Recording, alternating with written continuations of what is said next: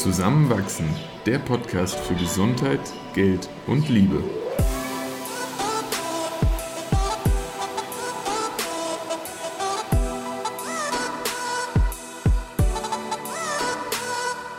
Willkommen zu einer neuen Folge von Zusammenwachsen.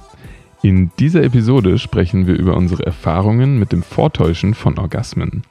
Unter anderem erfahrt ihr, wie viele Frauen regelmäßig einen Orgasmus vortäuschen, wie wir die Lüge in unserer Beziehung gelüftet haben und wie man die Orgasm Gap schließen kann. Viel Spaß beim Zuhören. Hast du schon mal einen Orgasmus vorgetäuscht? Jop. Mehrmals? Jop.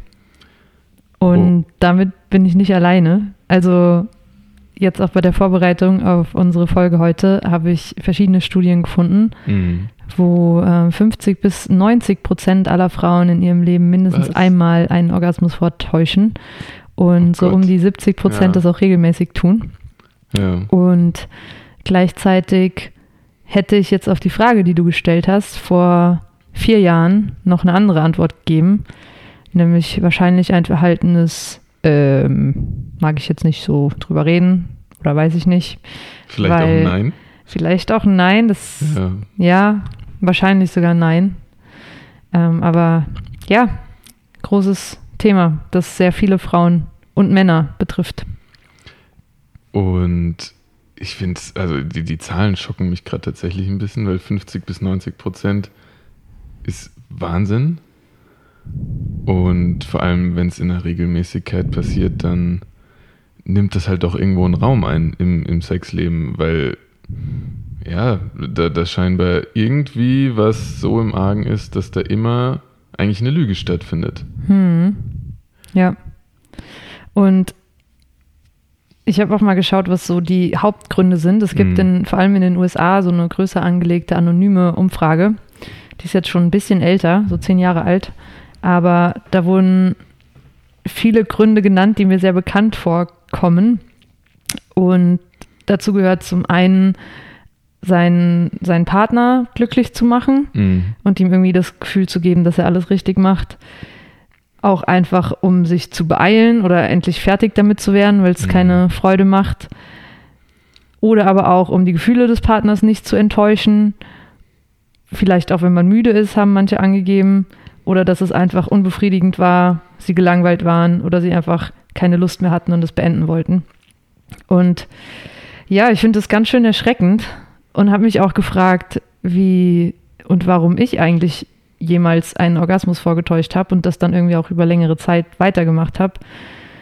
Und tatsächlich ist es, glaube ich, eine Mischung aus Aufklärung aus Pornos, ja. Unsicherheit und irgendwie auch dem gesellschaftlichen Druck, nicht nur gemocht zu werden, sondern auch den Mann zu befriedigen mhm. und dass das irgendwie dazugehört. Und ja, es ist gleichzeitig trotzdem immer noch erschreckend. Um nur kurz auf die Punkte da nochmal einzugehen, so mit Aufklärung aus Pornos, meinst du, dass man dort sieht, wie die Frauen ständig Orgasmen haben und man dann auch das Gefühl hat, das müsste bei mir selbst genauso sein? Ja, und auch, dass, also es gilt jetzt nicht für alle Pornos, aber in den meisten Pornos einfach das Vorspiel, vor allem auch für Frauen, keine mhm. Rolle spielt. Es geht ja. selten explizit um klitorale Stimulierung. Es geht auch ähm, selten darum, wie das eigentlich authentisch bei Frauen mhm. aussieht oder funktioniert und es ist gleichzeitig oft mit sehr übertriebenen, lauten Bewegungen. Und ja. es kann sein, dass manche Frauen das auch Natürlich, so erleben. Ja. Das will ich auch jetzt nicht irgendwie ähm, absprechen, aber es ist auf jeden Fall in vielen Fällen nicht so.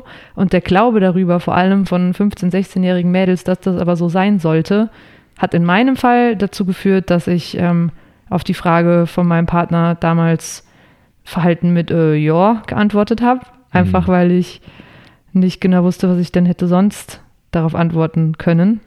Und dann, wenn so eine Lüge einmal ausgesprochen ist, ist es halt irgendwie sehr schwierig, die auch zurückzunehmen, weil das wird ja. dann halt mit jedem Mal nur schlimmer.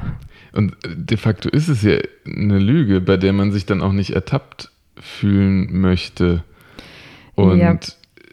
dieses, dann drüber sprechen wird halt mit jedem Mal schwieriger und vielleicht auch verletzender für beide Seiten. Absolut. Aber es ist halt auch ein riesiges Problem für die Frau selbst, weil ja. wenn sie vortäuscht, dass das genauso ist, wie sie es will, dann bleibt es ja auch genauso. Oh ja. Und der Mann denkt gleichzeitig, wow, ich bin genial, ich mache alles richtig, mhm. genauso funktioniert es mhm. und macht natürlich auch weiter damit. Ja. Und ja, es ist eigentlich ein äh, Zerstören von dem sexuellen Erlebnis miteinander, mhm. weil so kann ja keine Veränderung passieren, weil eine Seite denkt, es sei ja gut so, wie es ist. Und gleichzeitig, jetzt größer gedacht, führt es auch dazu, also zu einer Welt, in der Männer, die eigentlich nicht wissen, wie sie Frauen befriedigen, denken, sie würden Frauen befriedigen und diese Lüge einfach mitgetragen wird in mhm. jede weitere mhm. sexuelle Begegnung. Und also das ist so ein so eine Wolke, die über vielen sexuellen Erlebnissen schwebt, ähm, dass das ja schon ein großes Problem ist, ist mir jetzt so in der Vorbereitung aufgefallen. Das heißt, man tut eigentlich der Menschheit einen Dienst, wenn man mehr und mehr Menschen aufklärt. Ja. Der Sex wird für alle besser. Ja, ich habe äh, so ein schönes Zitat gefunden. If you accept what you don't want, you'll never get what you do want. Mhm.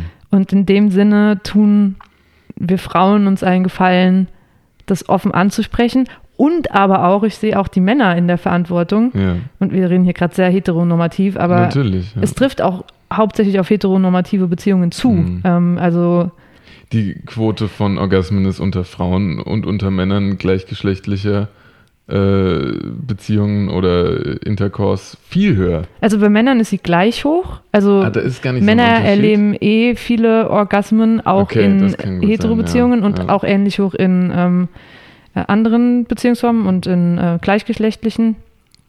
Aber bei Frauen ist es genauso hoch wie bei Männern, wenn sie in gleichgeschlechtlichen also Beziehungen. Also viel höher als ja, sonst viel höher. Frauen, genau. Und Wahnsinn. trotzdem verstehe ich auch Frauen, die diese Lüge nicht brechen können, hm. weil das ist halt schwierig. Und genau deshalb sehe ich auch Männer in der Verantwortung, nachzufragen, den Raum hm. zu bieten, sich auch selbstkritisch zu hinterfragen, auch das raus aus der Beziehung zu nehmen und anzuerkennen, hey, das ist gerade nicht unser Problem. Es geht hm. sehr vielen so, lass uns doch mal darüber reden. Wie hast du das empfunden? Hast du das schon mal vorgetäuscht? Und das vor allem dann nicht auch nur auf sie selbst zu projizieren, weil es mit auch vielen anderen Dingen als der Beziehung selbst zusammenhängt, dass das eben vorgetäuscht wird. Wir haben ja jetzt gerade relativ ja, generalistisch gesprochen, aber tatsächlich hat das ja schon auch eine Rolle zwischen uns beiden gespielt. Jo. Und du hast ja gerade eben auch schon durchblicken lassen, dass du zum Beispiel vor vier Jahren noch anders geantwortet hättest. Jetzt, wenn man uns schon ein bisschen zugehört hat, dann weiß man, wir sind mittlerweile seit fast ja, ein bisschen über acht Jahren zusammen. Ähm, deswegen, ich weiß jetzt die Antwort, aber hast du in unserer Beziehung schon mal einen Orgasmus vorgetäuscht? Ja, und auch mehrfach. Und als ich mich aber jetzt gefragt habe, wie wir das eigentlich damals angesprochen haben mm. und diese Lüge enttarnt wurde, ja. also ich weiß schon noch, dass es ein einschneidender Moment war, aber ich weiß erstens nicht mehr, wie es dazu kam und zweitens auch nicht mehr, wie du reagiert hast und wie wir dann damit umgegangen sind. Kannst du dich noch daran erinnern? Ich könnte jetzt keinen Wortlaut wiedergeben, aber ich weiß, dass wir eine Unterhaltung über deinen Orgasmus hatten, einfach weil es eine Phase war, in der du dich sehr intensiv damit auseinandergesetzt hast, was dir überhaupt Lust verschafft und was nicht und auch mehr und mehr akzeptiert hast, dass du dir selbst gegenüber ehrlich genug sein wolltest, da, da Veränderungen zu bewirken. Und so weit warst, mir das auch ja irgendwie verbalisieren zu können. Ich vielleicht auch weit genug war, das nicht persönlich zu nehmen, dass da nicht alles wunderbar läuft, von dem ich vielleicht ausging. Es ist perfekt für dich und mich. Und äh, das, deswegen, ich weiß nicht genau, wie wir dann diesen Switch hatten der es dir ermöglicht hat, so offen und ehrlich zu sein. Aber auf jeden Fall kam dann raus, oh ja, das war auch schon bei uns in der Beziehung der Fall. Nicht nur einmal. Hast du es gar nicht persönlich genommen? Weil es ist oh ja doch, doch auch eben, ja. weil es ist ja schon, also wenn Nein, ich mir das andersherum vorstelle, dass ja. du mich da anlügst und es ja. ist ja eine Lüge und was mhm. vorspielen, also ich finde das gar nicht so einfach aus deiner Perspektive auch.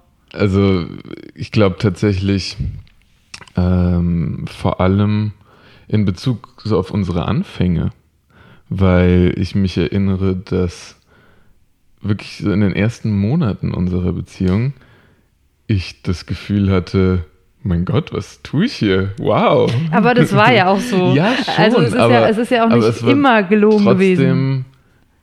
Nicht, nicht genau das, was wir uns jeweils individuell vorgemacht haben. Ja. Und, und das musste auch erstmal sacken. Hm. Und dass wir da aber jetzt umso besser drauf aufbauen können, ist, ist die gute Seite daran. Und trotzdem hat, hat mich das irgendwo getroffen und auch gekränkt. Ja, ja.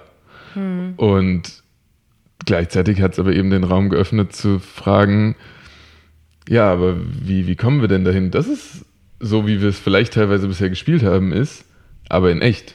Hm. Und das wäre ja sonst fast nicht möglich gewesen, hm. wenn nicht diese Lüge halt einmal vielleicht ein bisschen schmerzhaft enttarnt worden wäre. Voll, weil sonst hätten wir immer so weitergemacht, wie es war.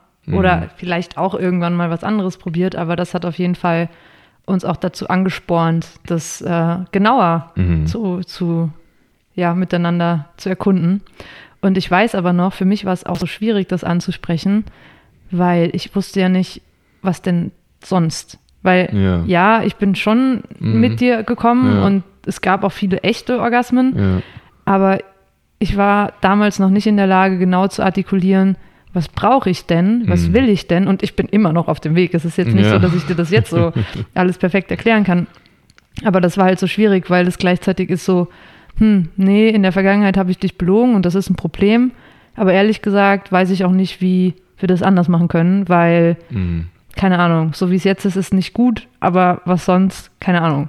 Was irgendwie aber auch von, von deiner Liebe zu mir zeugt, weil du damit gewartet hast, bis du zumindest ansatzweise eine, mir eine Alternative dann auch bieten konntest. Ja, aber konnte ich ja nicht. Also ich habe ja das Gefühl, es war damals schon an dem Punkt, wo wir beide auch so ein bisschen dann in die Unsicherheit reingekippt sind, weil es so unklar war.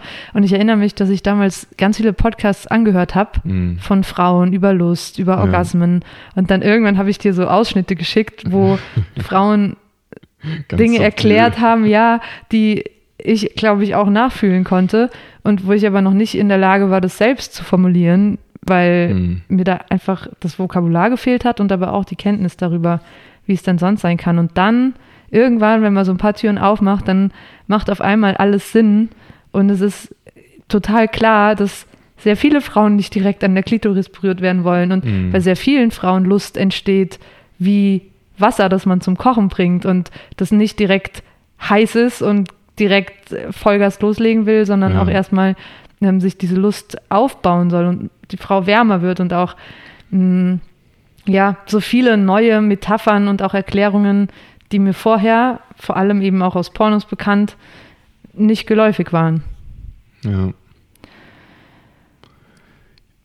Wie, also weil, weil ich finde den ähm, Gedanken fast irgendwie, ja, auch rückblickend immer noch traurig, wenn du in der Vergangenheit mal einen Orgasmus vorgespielt hast, wie weit vor diesem Akt des Vorspielens hast du schon manchmal vielleicht auch daran gedacht, ihn, ihn später vorzuspielen? Hat es den ganzen Sex manchmal bestimmt? Leider war es dann irgendwie auch schnell ein Automatismus. Oh, okay, ja. Also ja. es war jetzt nicht, dass ich mir da eine halbe Stunde den Kopf zerbrochen habe, mhm. ah, wie mache ich das heute und eh. Und wann und passt jetzt oder in fünf Minuten. Ja, und es gab schon immer noch so diese Hoffnung, na, vielleicht klappt es ja. Mhm. Aber dann, also es war ganz unterschiedlich. Zum Beispiel bei Oralverkehr, wenn ich da irgendwann gespürt habe, so, okay, nee, heute ist mein Kopf irgendwo woanders oder ich ja. bin jetzt gar nicht so in der Mut oder vielleicht passt auch nicht, was du da machst, aber ich traue mhm. mich nicht, das zu sagen. Dann war irgendwann so, okay, let's go. oder ähm, wenn wir miteinander geschlafen haben, dann war, glaube ich, auch manchmal einfach so das Gefühl, okay, es ist jetzt irgendwie, es geht schon recht lange, ich merke, ich komme nicht, ich ja. habe irgendwie auch keine Lust mehr. Und dann war das halt so, es klingt jetzt so, so nee, abgestumpft. Ich eigentlich total nachvollziehbar. So, ja, und da dann war das, das so, Sinn. das Signal, bitte komm jetzt auch, weil für mich ist jetzt eigentlich ein guter Zeitpunkt aufzuhören. Ja. Und ja, also es hat nicht irgendwie viel mentale Kapazität in Anspruch genommen. Hm. Und gleichzeitig war es doch danach immer so ein bisschen, sich selbst belügen. Weil natürlich macht das ja keinen Spaß. Nee, also klar, ja es ist schon irgendwie ein schönes Gefühl, dir das Gefühl zu geben, mir hat es gefallen. Ja, ja. Aber es wäre halt viel schöner, das ehrlich und authentisch Natürlich. miteinander zu erleben und nicht auf einer Lüge aufbauen, die mhm. mit jedem Mal dann größer wird. Und es ist halt nicht nur eine Lüge dir gegenüber, sondern auch mir selbst und ein genau. Verweigern des Authentischseins und des mhm. Erlauben, was ich denn da wirklich fühle. Und ein Verbauen des Besserwerdens. Richtig.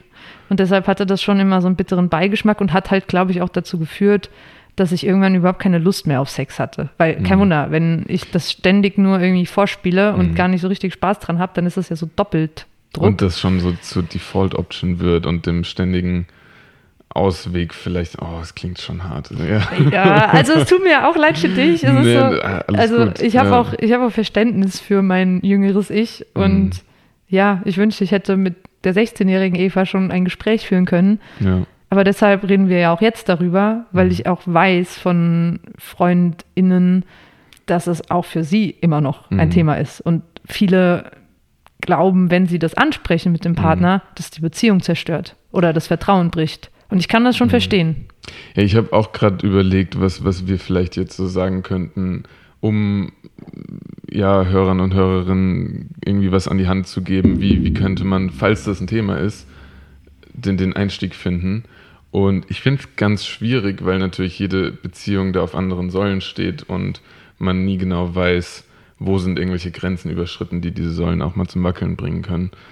Aber tatsächlich fand ich diesen, diesen Weg, den wir so eingeschlagen hatten, im Sinne von uns mehr mit der eigenen Lust zu beschäftigen, um dann aber auch dahin zu kommen, zu sagen, in den Situationen habe ich vielleicht wirklich nicht so viel Lust empfunden, wie es vielleicht den Anschein gemacht hat. Irgendwie einen sehr sanften, sehr, sehr sinnvollen und nachvollziehbaren. Und vielleicht kommt es auch nie zu dem Punkt, wo Mann oder Frau und meistens Frau dann irgendwie sagt, ja, ich habe dich da wirklich mehrfach angelogen.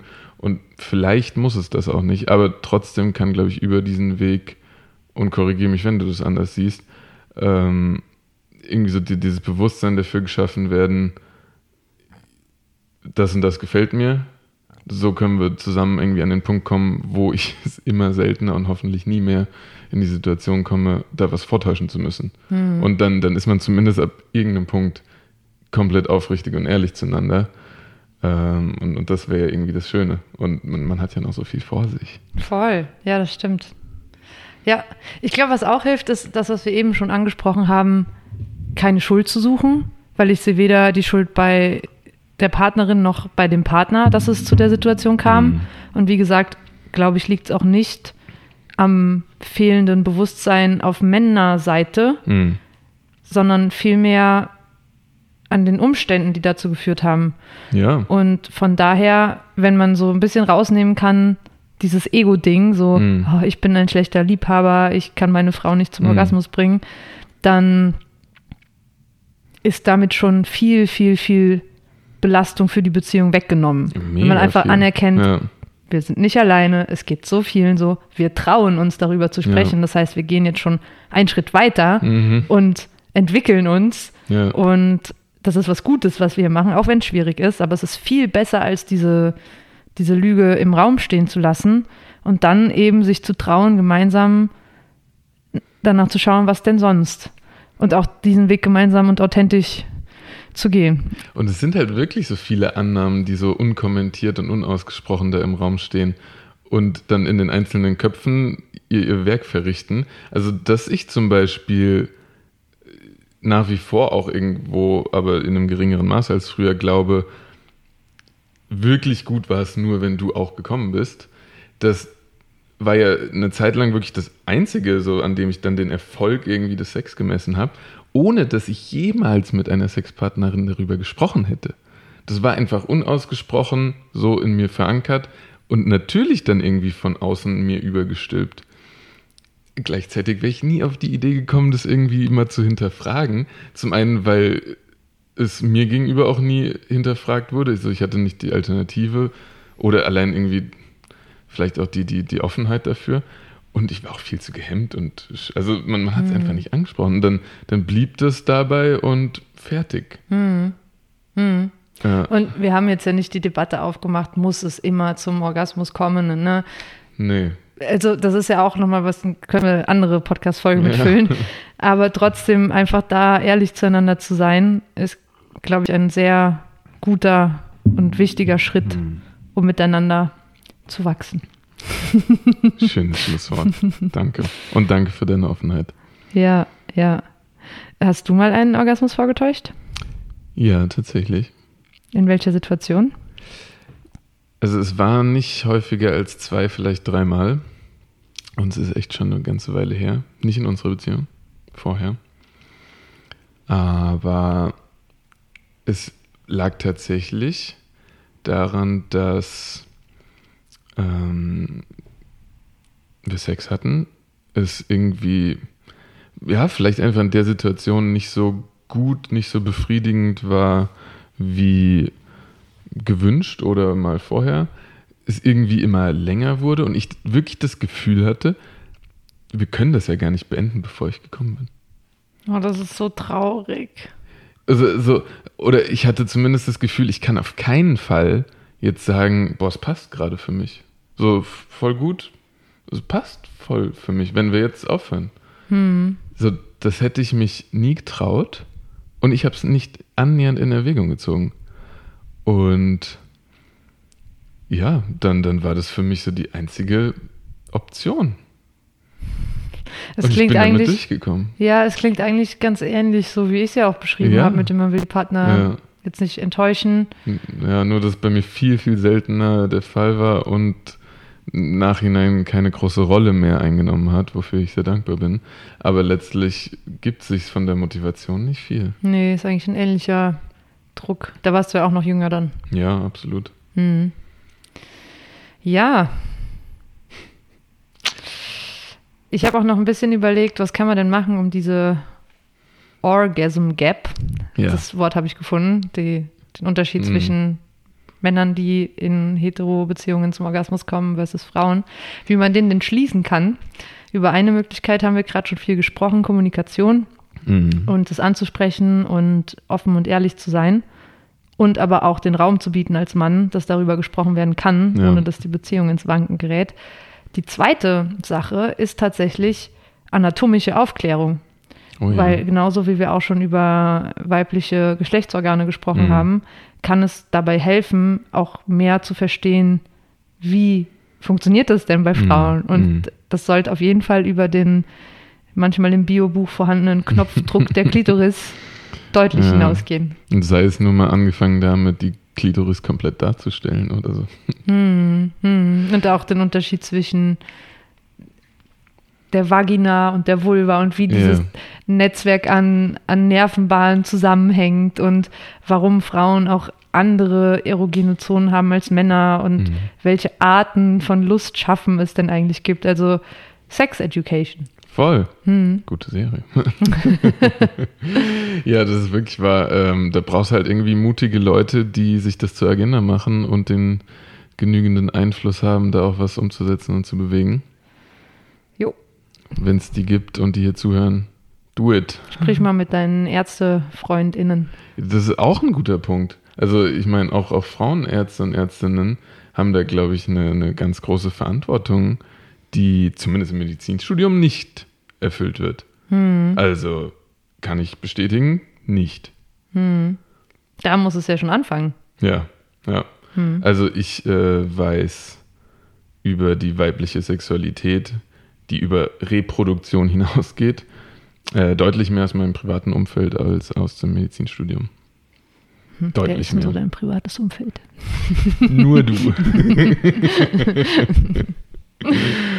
ja. Äh, ja, also wir, wir, haben noch Anknüpfungspunkte. Ich glaube, jetzt in der Folge haben wir äh, Stoff geschaffen für, für viele weitere Folgen. Ja. Und ähm, wenn, wenn ihr da irgendwie Anknüpfungspunkte habt oder sei es nur einfach in einen Austausch gehen wollt, dann, dann freuen wir uns da total drauf gerne über Instagram zusammenwachsen-podcast. Wir haben jetzt auch ein neues Profilbild, wo man uns sieht und nicht mehr diesen Baum. ich mochte den Baum auch sehr gerne.